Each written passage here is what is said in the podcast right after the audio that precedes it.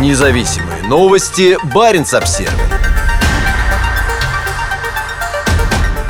Жители карельского поселка ускользнули от мобилизации. Чиновники говорят, что так вышло случайно. Жителям Вепского села Шелтозера в Карелии не смогли вручить повестки от военкомата, потому что все мужчины ушли в лес за ягодами. Об этом еще 27 сентября сообщил телеграм-канал From Caleria with Freedom. Информация разлетелась по российскому сегменту интернета и вызвала множество шуток. Однако районные чиновники утверждают, что все было совсем не так. Как сообщил источник в поселковой администрации, почти все мужчины работают в расположенном неподалеку селе Рыбрика. Они ездят туда каждый будний день. Никто в лес никуда не уходил. Все нормально гуляют по селу. Никого не мобилизовали, потому что все мужчины работают в соседнем селе. Никто за ними не приходил. Просто обзванивали людей по телефону, а они на работе. Кто за повесткой пойдет? Никто не пойдет за повесткой в рабочее время, утверждает собеседник нашего издания. Так что никто не прячется, не скрывается, в лесу не сидит.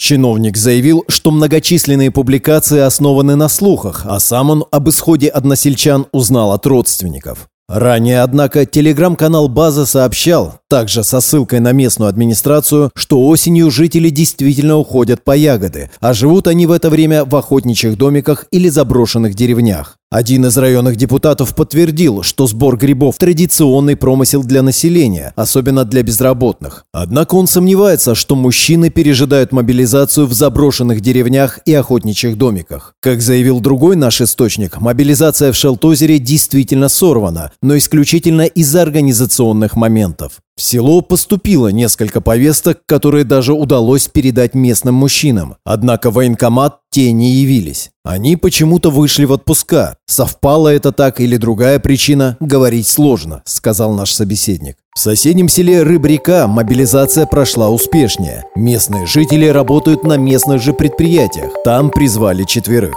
Еще семерых отправили на войну с Украиной из вепского села Шокша. Глава Карелии 4 октября заявил, что региональный план по первому этапу мобилизации выполнен, но сколько именно жителей республики призвано, не сообщил. Независимые новости. Барин обсервис